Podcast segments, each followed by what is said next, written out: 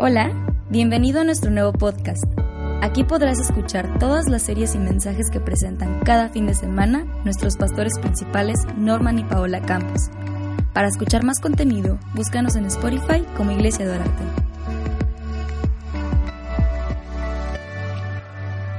También es Navidad.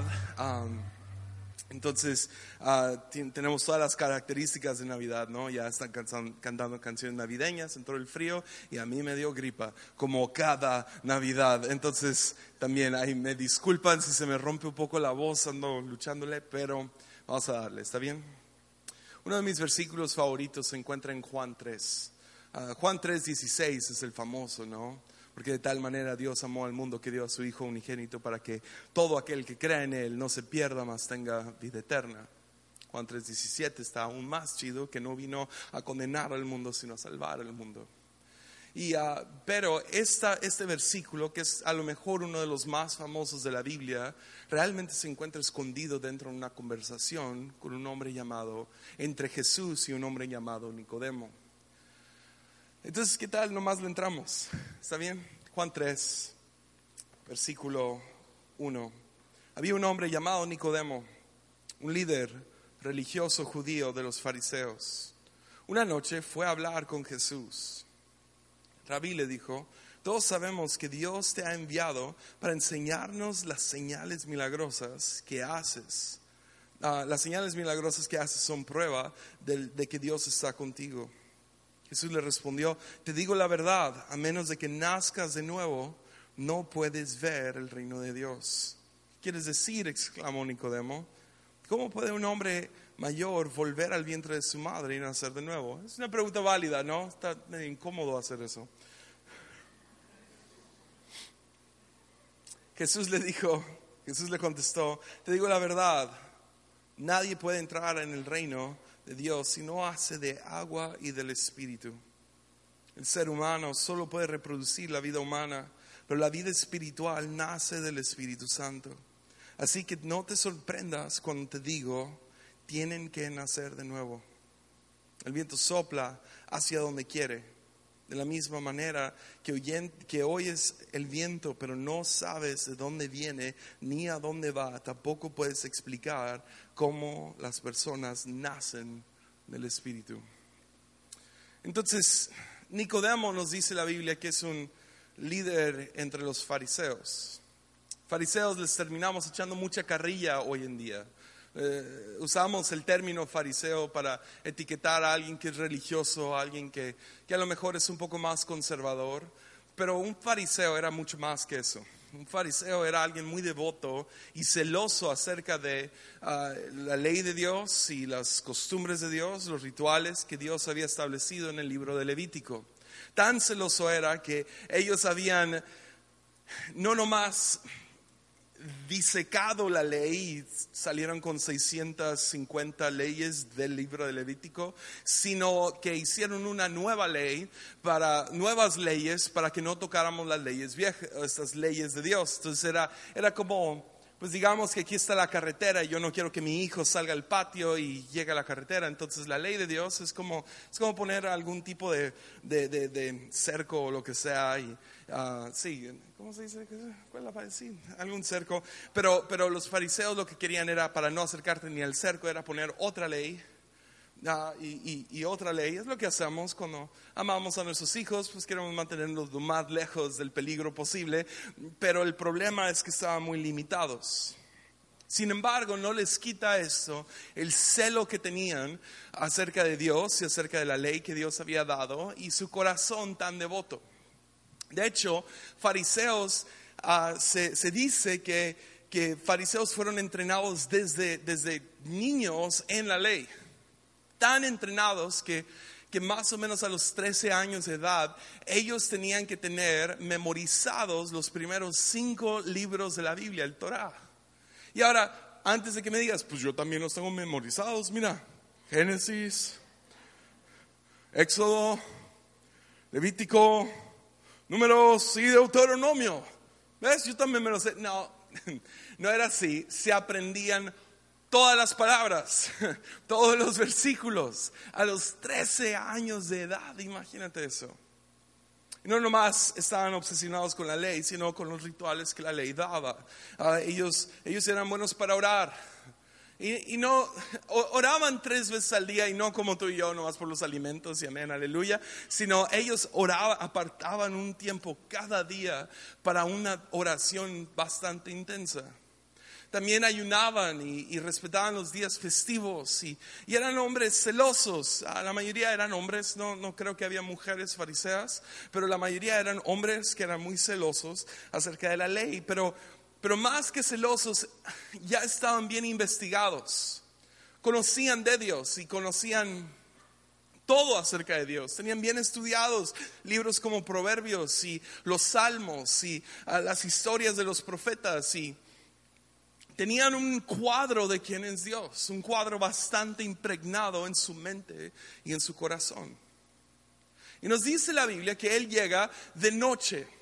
Muchos dirían que llegó de noche porque ah, por el peligro por el cual pasaría Nicodemo si llegara de día. O sea, no nomás es un fariseo, es un líder entre fariseos y podría terminar perdiendo todo lo que tiene. Además de que podría hasta perder la vida porque los fariseos en este momento ya están planeando cómo deshacerse de Jesús. Entonces yo estoy de acuerdo, yo creo que había cierto peligro al acercarse de Jesús y por eso llega de noche.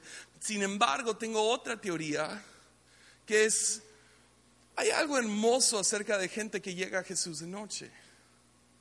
Cuando el espectáculo ya se acabó, cuando las luces ya se apagaron cuando no hay, no hay poder por asociación. Ya me vieron con el famoso. Me tomé una selfie. Estoy, estoy con Jesús. Si no hay algo hermoso acerca de aquellos que buscan a Jesús de noche. Cuando las luces ya se acabaron, cuando la reunión de domingo ya no está, cuando están solos en su cuarto. Porque ahí es donde nace la verdadera relación con Jesús. Hay una película que me encanta, creo que en mi opinión es la única película cristiana que se ha hecho. Y me podrías mencionar muchas más, pero es la única verdaderamente cristiana. Se llama El Árbol de la Vida. No la recomiendo porque ni mi esposa la aguanta, se duerme a los primeros 20 minutos. Pero es una película muy hermosa acerca de la gracia. Y ah, hay una escena muy interesante ah, cuando el director pone a un niño de más o menos unos 13, 14 años a orar. Ah, en la película su madre lo manda a orar. Hijo, ve ahí ahora. Y es una familia americana en los 50, entonces todos muy como las pinturas que vendemos en librerías cristianas. Y, hace el cuadro el director muy cliché a propósito. Es el niño orando, hincado en su cama, sus dos manos así, y la luz del cielo entrando, y su mamá está en el fondo lavando los platos. Y él empieza a hacer una oración, pero es una oración para que lo escuche su mamá, ¿no? Hizo oración y medio inquieto como todo niño de 13 años y medio abriendo los ojos, cerrándolos y empieza a orar. Y empieza a decir, Dios, ayúdame a no pelearme con mi hermano, ayúdame a sacar buenas calificaciones, ayúdame a portarme bien, ayúdame a esto, a lo otro. Y nomás es una oración un poco indiferente e inquieto. Sin embargo, el director hace algo muy hermoso donde de la nada se mutea, se baja el volumen de lo que sale de su boca y sube el volumen de lo que está en su corazón. Y la oración del corazón del niño empieza a ser, ¿quién eres? ¿Quién eres? ¿Cómo te llamas? ¿Cuál es tu nombre? ¿Me conoces? Y luego entra música y muchas escenas y lo que sea. Pero sinceramente creo que hay algo hermoso acerca de Nicodemo llegando de noche, porque solo viene con una pregunta, ¿quién eres? O sea, es obvio que Dios está contigo, las señales que te siguen son evidencia de ello, pero ¿quién eres tú? ¿Quién eres tú? Hay algo acerca del cristiano que va más allá de simplemente la etiqueta de ser un cristiano, que va más allá de simplemente decir, ah, sí, Jesús y mi ritual de domingo y mis rituales de la semana y mi, conocimiento acerca de Dios, ah, ¿quién eres? ¿Cómo te llamas? Porque ves, esta es la oración que importa. Jesús entra toda una onda acerca de nacer de nuevo y a lo mejor en otra ocasión podríamos entrar a eso. Pero luego Jesús lo voltea de nuevo y le dice básicamente, hey, si quieres nacer, la vida humana crea la vida humana, pero la vida espiritual nace del Espíritu Santo. Y si quieres, si quieres conocerme, si quieres entrar en esta dinámica, va a ser como el viento, nunca sabes de dónde, de dónde viene y nunca sabes a dónde va. No sabes de dónde viene y no sabes a dónde va. Esto hace un eco a Génesis 12, donde cuando Abraham es llamado, el llamado de Abraham es simplemente deja tu familia, deja tu tierra y vete a la tierra que yo te mostraré. ¿A dónde? Ah, yo te voy a mostrar. Tú nomás vete. ¿Qué? Tú nomás vete. Y el llamado ahora de Jesús es, sígueme. ¿Y a dónde vamos? No sabemos. Nomás sígueme. No te voy a contar nada. Nomás vámonos. Si, si el Antiguo Testamento, el llamado es vete, el Nuevo Testamento nos presenta el nuevo llamado de Jesús, que es sígueme, acompáñame. Vamos en esta jornada juntos. Vamos a seguir una trayectoria. ¿A dónde va? No sé. Tú nomás sígueme. Porque qué loco es así, ¿no? Porque, porque como ser humano, yo quiero reglas. Yo quiero límites. Yo quiero un plan A, un plan B y un plan C. Dame el plan de cinco años. Estamos a punto de entrar al, 2000, al 2020. ¿Cuáles son tus metas del año? ¿Qué quieres cumplir ese año? Solo para dejarlos atrás en la tercera semana de enero. ¿Verdad? Queremos planes, queremos dime a dónde voy. Sin embargo, Jesús parece ser una esposa cuando le preguntas dónde quieres comer. No sé, tú decides. Tacos, ay, no sé. Entonces, ¿qué quieres? Tú decides. Sushi, ay, no sé.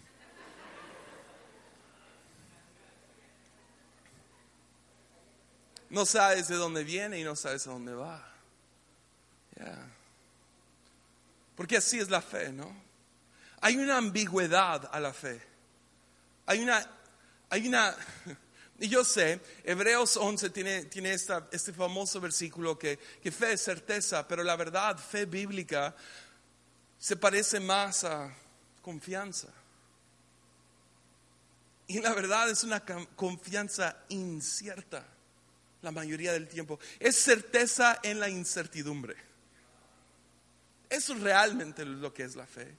Es la verdad, es la razón que es muy complicado ponerle un dedo encima. Porque es como una ola revolcándote y no sabes dónde, dónde, dónde estoy. Eso es seguir a Dios realmente es, es tan cambiante. Es tan fluido, es como fluido, perdón, es como es como una coreografía divina entre nosotros y Dios. Y no sabes qué, hacer, tú nomás dices, ok, ¿qué hago? Y lo sigues. Eso es fe es caminar sobre el agua, algo que no es certero. Es vámonos, ¿a dónde? Yo te voy a mostrar. Es como el viento, no sabes de dónde viene y a dónde va. El llamado a seguir a Cristo es un llamado de certidumbre en lo incierto. Entonces, ¿qué? ¿Qué hacemos? ¿Les puedo contar una historia? Hace, no sé, no sé si alguna vez les ha tocado, pero bueno, deja empiezo así. No me gusta viajar. Viajo, viajo 150 días al año y odio viajar. Ahora, no soy impaciente, entonces no me molestan tanto las filas del aeropuerto, no me molesta tanto el olor del aeropuerto, aunque a veces, esa es la de Ciudad de México, Dios mío, huele a pura popó. Y, uh, Pero, pero, y no me molesta tanto si algunas cosas salen mal. Lo que más me molesta es mi tamaño. Véanme. Soy enorme para los aviones como Volaris y Viva Aerobús. No quepo. Yo siempre bromeo y digo, es que yo tengo cuerpo para primera clase. O sea, pero no tengo cartera para primera clase, ¿verdad? Pero bueno. Entonces, entonces no me gusta, no quepo bien en aviones y no quepo bien en nada y no sé. Y no sé si alguna vez te ha tocado que, que te sientas en un lugar, a lo mejor fue en un avión, en un camión, a lo mejor en la iglesia misma, donde tienes un asiento a un lado que está vacío y tú sabes que un extraño está a punto de sentarse y empiezas a checar a ver quién va a ser la persona que se sienta junto a ti y miras a gente y dices, ay no, no, esa persona, no, no, no, no. Yo soy esa persona. Yo soy el vato que se sube al avión y nomás veo la cara de cada persona que está sentado a una silla vacía, no hacerle. Y lo sé porque paso hilera tras hilera escuchando.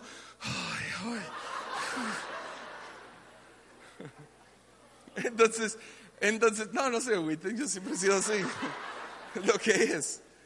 Entonces me emociona mucho, ahí les da un tip de viaje. Si algún día van en un avión y les importa cuánto espacio hay y no puedes pagar primera clase, busca salida de emergencia, porque siempre tienen un poquito más, tienen dos, tres centímetros extras, ¿no? Uh, pero entonces yo estaba en Lima, Perú, y es un vuelo de seis horas de Lima a Ciudad de México. Y de ahí tenía que viajar de Ciudad de México a Guadalajara y de ahí manejar a Tepic. Es todo, todo un día de trabajo, de, de, viaje. Entonces, imaginan mi, mi, gran sorpresa, mi gran deleite, cuando yo me doy cuenta, estoy en salida de emergencia, cuando llego al asiento no hay nadie a mi lado. Tengo los dos descansabrazos, no tengo nadie a quien enfadar, porque pues soy Shrek con pelo, básicamente. Entonces no tengo nadie a quien estorbarle. Entonces yo nomás me puedo esparramar mis carnes sobre la, la, silla. Entonces vamos y básicamente estoy en salida de emergencia, voy yo, nadie, y un señor, un como que un hombre de negocios, claramente no había viajado mucho porque estaba viajando en traje. No viajas en traje te quitas el saco mínimo. Pero este hombre iba en un traje completo y se sienta y vamos en el vuelo y más o menos al medio viaje, unas tres horas dentro, empieza una turbulencia. La turbulencia es, es fuerte y uno no se acostumbra nunca a, a, turbulencia, pero un pequeño truco es miras a la aeromoza y si ella está asustada, pues te asustas. Y si está calmada, dices, ah, ok, ellos viajan más que uno, entonces ellos saben, entonces si están sonriendo, estamos bien. Y, uh, pero uh, también haces tu deber, que cuando está temblando el avión uh, y, y, va la turbulencia, nomás agárrate del descansabrazos. Y sabes que entre más fuerte te agarres de él, tú haces tu deber de detener el avión. Mal chiste. Entonces vamos en el vuelo, empieza la turbulencia, yo me aferro a, esa onda, veo a la hermosa, ok, estamos bien. Y dura un rato y está un poco, da un poco de miedo, pero ya se va calmando y volteo a mi lado, yo no había visto al Señor de un lado. Pobrecito, Dios mío, pálido, temblando sin... O sea, está la turbulencia y este hombre iba como lo doble mal, pobrecito. Y lo veo, y cuando yo lo volteaba a ver fue porque lo vi bajar su mano hacia una maletita y sacó un pequeño rosario con un crucifijo. De esos express, cuando dices, Padre no sé qué está en los. Es como rápido, no te tomas tu tiempo, sino es rápido. Y, saca su pequeño rosario, su crucifijo y lo veo y lo está, se está agarrando, pobre, o sea, sus, su mano se está volviendo blanca de lo fuerte que se está aferrando a ese crucifijo. Ahora, ojalá y fuera una de esas historias de predicador donde yo me paré y recibe al Señor. Y uh, no, nadie en el avión. ¿Sabes qué hice? Lo vi y dije, hmm". y seguí dormido, porque yo soy ese vato. Y uh, Pero, pero la cosa es que sinceramente no sabía ni qué decirle, porque yo no soy rápido para pensar. Algunos de ustedes son rápidos, te, te, te, ofenden y tú rápido puedes regresarla, ¿no? Te dicen algo acerca de tu ropa, de que, que no tenían para hombres y tú contestas rápido acá de, ¿por qué? ¿Quieres uno para tu novio? ¿Verdad? o sea, tú eres rápido para contestar. Yo no. Yo soy más y no sé si hay alguien aquí conmigo que, que a mí se me ocurre 5, 10, 15 minutos después y pienso, "Mm, le hubiera dicho esto. ¿Alguien es así? Sí, eres como tu mamá es bien gorda y yo.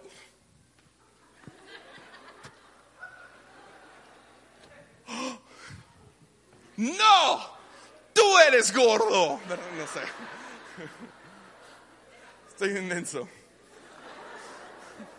Entonces, no se me ocurre qué decirle hasta que llegamos a la Ciudad de México, me subo al avión a Guadalajara y luego voy manejando, ya es medianoche, voy en el carro y literal hago esto. Le pego al volante. Le hubiera dicho esto. No sé si quieres subir el piano para ya hacerlo espiritual y todo, para decirles la cosa que los va a hacer llorar. Pero bueno manipula sus emociones, piano, ah, sea donde estés. Te necesito. Ah, Ok. ah. Pero básicamente se me ocurrió hasta estar en el carro. Ahora, si yo vuelvo a ver a este hombre, ¿quién sabe quién es? Yo- o sea, yo no me acuerdo de su cara, de nada, solo me acuerdo de su mano aferrándose a ese crucifijo. Ah, sí, cru- una cruz, ¿no? Aferrándose. Y como no tengo la oportunidad de decirle nada a él, te lo quiero decir esta mañana. Ojalá y se me hubiera ocurrido. Yo sé que fue de, de Dios esto. Pero ojalá yo hubiera podido voltear con él. Y como no puedo, te lo digo a ti. La vida va a temblar de vez en cuando. Va a haber momentos complicados momentos que no sabes qué es hacia arriba, qué es hacia abajo, donde la fórmula de quién es Dios no va a tener sentido ya no más. No vas a saber ni de dónde vienes ni a dónde vas, pero va a haber turbulencia. No, no estoy llegando a declarar cosas malas, esto es simplemente parte de la jornada espiritual que todos navegamos. Llega un punto donde tienes que nacer de nuevo y luego de nuevo y luego de nuevo y de nuevo. Y esta onda, el Espíritu Santo, no sabes de dónde viene, no sabes a dónde va. Y la tentación es aferrarse a Dios. Aferrarse a, tu, a, tu, a cómo tú ves a Dios. Aferrarte a la, al cuadro que tienes de Dios. Aferrarte a tus tradiciones. Aferrarte a tus rituales. Así es como siempre lo he hecho, entonces nomás lo voy a seguir haciendo igual. Porque te estás aferrando a Dios. Esa es una buena prédica. Aférrate a Dios, ¿no? Cuando no tienes de qué agarrarte, agárrate de Dios. El problema es que hay un versículo en Lucas donde Jesús resucita de los muertos y se aparece en un jardín ante María y María se tira a sus pies y se aferra a él. Y Jesús, ¿qué le dice? No te aferres a mí. ¿Por qué? Porque venía algo nuevo. Ella se quería aferrar a los últimos tres años que tuvo con Jesús. Sin embargo, él necesitaba que ella se soltara del Jesús que ella conocía para poder conocer al Jesús que iba a venir pronto. Al Jesús resucitado y glorificado. Ya no era tiempo para aferrarse al Jesús que con el que caminó por tres años, sino hoy, ahora iba a haber un nuevo Jesús, uno resucitado, uno mejor y mayor. Es más, Jesús dentro de ella. Y si se hubiera mantenido aferrándose, no hubiera tenido nada más. Entonces eso es lo que le hubiera lo que le hubiera querido decir a este hombre. Que cuando pasamos por la turbulencia de cada día, la tentación es aferrarnos a Dios. Pero si Dios cabe en tu mano, tu Dios es demasiado pequeño. No se trata de aferrarte a Dios, es confiar que Dios te tiene bien aferrado a ti. Ese es el chiste de la fe. Es confianza. Es, es, es, es reconocer, "Hey, yo no sé qué está sucediendo, pero reconozco que, eres bueno. Hay esta historia de Job, ¿no? En la Biblia, puedes leer su, li- su libro entero. Y la historia comienza con Job perdiendo todo, sus finanzas, su familia y su salud. Y luego, después de esto, vienen sus amigos a acusarlo de que es su culpa. Entonces ya no tiene amigos. Y luego la esposa le está básicamente diciendo, maldice a Dios y suicídate. Sin embargo, lo, más impresionante de Job no es que se mantuvo íntegro durante todo este tiempo, es que mantuvo su fe en que Dios era bueno. A pesar de todas las cosas malas que le sucedieron, es un icono de la fe porque podemos mirarlo y decir, wow, yo no sé si yo, si yo pierdo mañana mi familia, mis finanzas y mi salud en un solo día y luego mis amigos me acusan de que es mi culpa cuando claramente no fue la culpa de Job. Y luego mi esposa está detrás de mí diciéndome, maldice a Dios y suicídate. Yo no sé qué tipo de fe voy a tener. Pero el chiste es seguir en la vida confiando que yo no soy, que Dios no está en mis manos como un amuleto, sino que yo descanso en sus manos. O esto fue como se lo expliqué a mi hijo, porque ya le explico mis prédicas a mi hijo antes de predicarlas. Estaba sentado a mi lado y me dijo, papi, ¿de qué vas a de platicar? Le dije, mira, quiero hablar acerca de cómo, cómo, cómo Dios no cabe en nuestras manos, es muy grande. Y mi, y mi hijo, sí, es muy grande. Digo, sino que nosotros estamos en sus manos. Y le agarré la mano y dije, ah esa es la imagen del Padre, ¿no? Uno que nos lleva de la mano por la vida. Uno que confiamos en su guianza. Y pensamos que nosotros nos aferramos a Él. Pero todo padre sabe que si depende de que el hijo se aferre a ti, tú vas a perder a ese hijo en cualquier momento. Va a salir corriendo, va va a ser secuestrado, lo que sea, sino como tú como padre te aferras a Él, aunque Él piense o ella piense que está aferrando a ti. Es confiar que tú estás en sus manos todos los días de tu vida. Entonces, ¿a qué se parece la fe? Es una sola frase. Es una sola oración. Fe es decir que sí. Sígueme. Sí. Ve a la tierra que yo te mostraré. Sí. Anne Lamont, una autora que me encanta, escribió un libro llamado Wow, gracias y por favor, o ayuda. Wow, gracias, ayuda. Y ella dijo, esas son las tres oraciones principales de todo creyente. Y leí el libro y está bien bonito el libro y me encantó, pero terminé súper enojado porque dije, Anne Lamont, la regaste te faltó la oración principal. Porque sí, esas son las tres oraciones y solo se trata de nosotros hacia Dios. Pero yo creo que es una conversación. Entonces, ¿cuál es la oración? En mi opinión, más importante, más que wow, más que adoración, más que gracias, agradecimiento, más que ayuda, peticiones, es sí. Lo que quieras, sí. Aquí estoy, sí quieras lo que quieras, sí. ¿Por qué? Porque confío que estoy en tus manos. Confío que tú sostienes mi vida.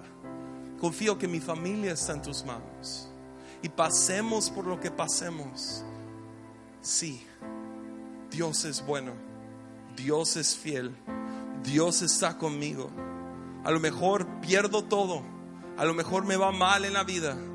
Pero eso no le quita la bondad a Dios. No le quita la misericordia a Dios entonces sí, confío en ti. Quieras lo que quieras, aquí estoy.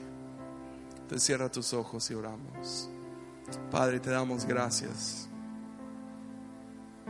Gracias porque no eres una máquina al que le echamos una moneda y le picamos uno ve y nos das lo que quiere, lo que queremos. Gracias, Señor, que no que más que un sistema o un ritual Tú quieres una relación. Entonces el día de hoy, Padre, contestamos a lo que sea que estás poniendo en el corazón de cada persona aquí. Con la incertidumbre, no sabemos qué viene mañana, no sabemos qué viene en cinco años, pero de una vez, Señor, Queremos que tú sepas, sí, lo que quieras de nuestra parte, sí. Ahí donde estás, díselo en voz baja o voz alta como tú quieras. Así, sí. Lo que quieras, Señor, sí. ¿Quieres mi vida? Sí. ¿Quieres mi futuro? Sí. ¿Quieres que confíe en ti con mis hijos? Sí. Sea lo que sea, sí. Yo no sé de dónde viene el viento, a dónde va esa cosa, pero confío de antemano. Sí. Van seis años, yo no sé qué sigue para los próximos 60 años de esta iglesia, pero de una vez te digo, Señor, sí. En el nombre de Cristo Jesús, Señor, te entregamos nuestras vidas, te entregamos nuestras ansiedades, te entregamos nuestro futuro, te entregamos lo que quieras. Y de antemano te decimos todos en voz alta, sí, sí, sí, sí, todos en voz alta, sí. En el nombre de Jesús, amén y amén. Ya, pues muchas gracias, les amo mucho.